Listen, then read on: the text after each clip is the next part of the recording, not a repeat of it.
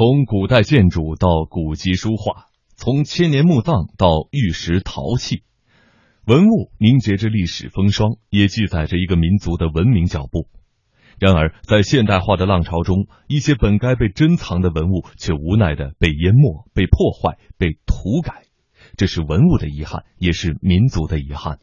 中央人民广播电台特别奉献致我们正在消逝的文化印记，推出《文物记》，透过文物保护现状，探寻如何让文物永生，让历史说话。今天播出第四篇《长虹飞渡今何在》，采制央广记者孙鲁进、贾怡超。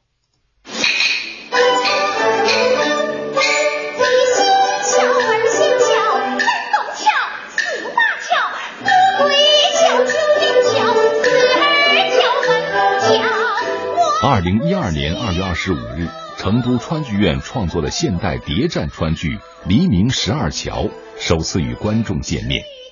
剧中成都市民耳熟能详的古桥名成了密码。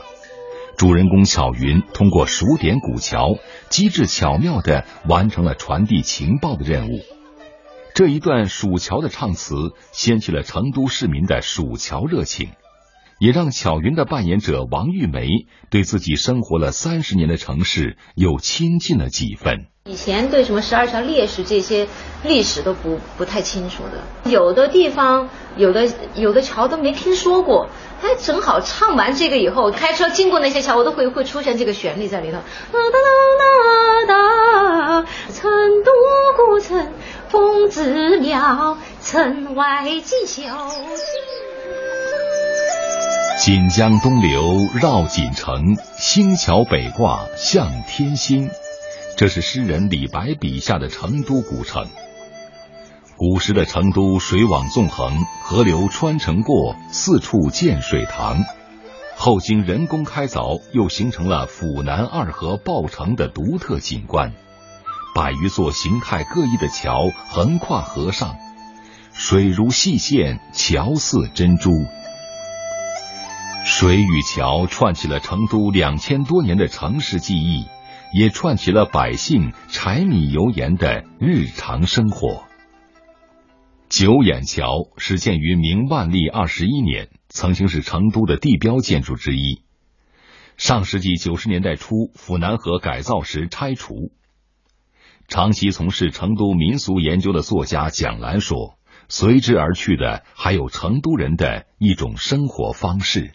成都人有一个特点，当时的油盐柴米，当然蔬菜。”全是从下游的现在的夹江、乐山、双流等等地方逆流而上，送到成都。那当时的老百姓很非常节约，每天不到一般商店去买，挂一个筐子，一直接到江边上来买每天家里所需的油盐柴米，甚至于买柴啊，每一天就跟买蔬菜一样，买一小捆柴，买个两斤米就就回去。所以整个这个桥。也成为当地外地人的一个交通的水陆大码头。桥南花为浣花好，桥北油油生春草，成为人们对水城的无尽思念。在成都作家孙建军的回忆里，家乡的桥下曾渔船穿行。然而年少离家，军旅生涯结束返乡之时，却再也不见河边杨柳依依。河畔孩童嬉戏。我们从小的时候在成都，在城里是看能看到打渔船的。你比如说府河、南河，这上面它都是有打渔船的。我们小时候看到了很多古迹，在近三四十年毁坏掉了。人的这个乡愁啊，你就找不到归宿了。一座桥消失了，一种找不到家的感觉。桥和河都消失的时候，我马上感觉到我不是这里的人了。万里桥西一草堂。诗人杜甫曾这样介绍自己的家：如今老南门大桥所在地就是古桥万里桥原址。相传三国时，蜀汉丞相诸葛亮曾在此设宴送费祎出使东吴。费祎叹曰：“万里之行始于此桥，万里桥由此得名。”成都的每座桥都有属于自己的故事和传说。司马相如立誓不乘赤车驷马，不过汝下的驷马桥。刘备下马洗尘的洗面桥，麻婆豆腐的发祥地万福桥等等。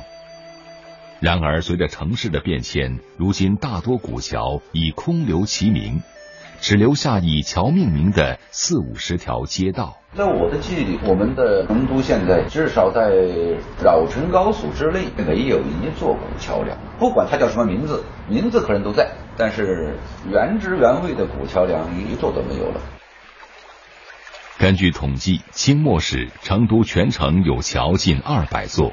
既有拱桥，也有平桥；既有石桥，也有木桥。到了上世纪八十年代，成都的古桥依稀尚存，而如今真正意义上的古桥在成都已经没有了。西南交通大学建筑与设计学院院长沈忠伟一直非常关注成都的古桥，在他看来，轰轰烈烈的城市化进程下，古桥保护。压力巨大。现在城市化也好，现代化也好，它有无穷的力量，推动着经济社会的不断的发展。但是呢，在城市发展过程当中，怎么对桥梁，特别是对古桥保护，的确也造成了非常大的压力。下个月，沈忠伟将带领课题组前往贵州省福泉市，那里曾是交大旧址。这次的课题任务是。探讨当地明清时期留下的一百三十余座古桥的保护问题。保护古桥其实就是保护遗产。从历史遗产对于今天来说，它是基础；对于明天来说，是发展的最重要的前提。如果越有文化根基的话，我们这个发展的真正的文明的水准，可能比光在物质上面进行提升高了很大的一个层次。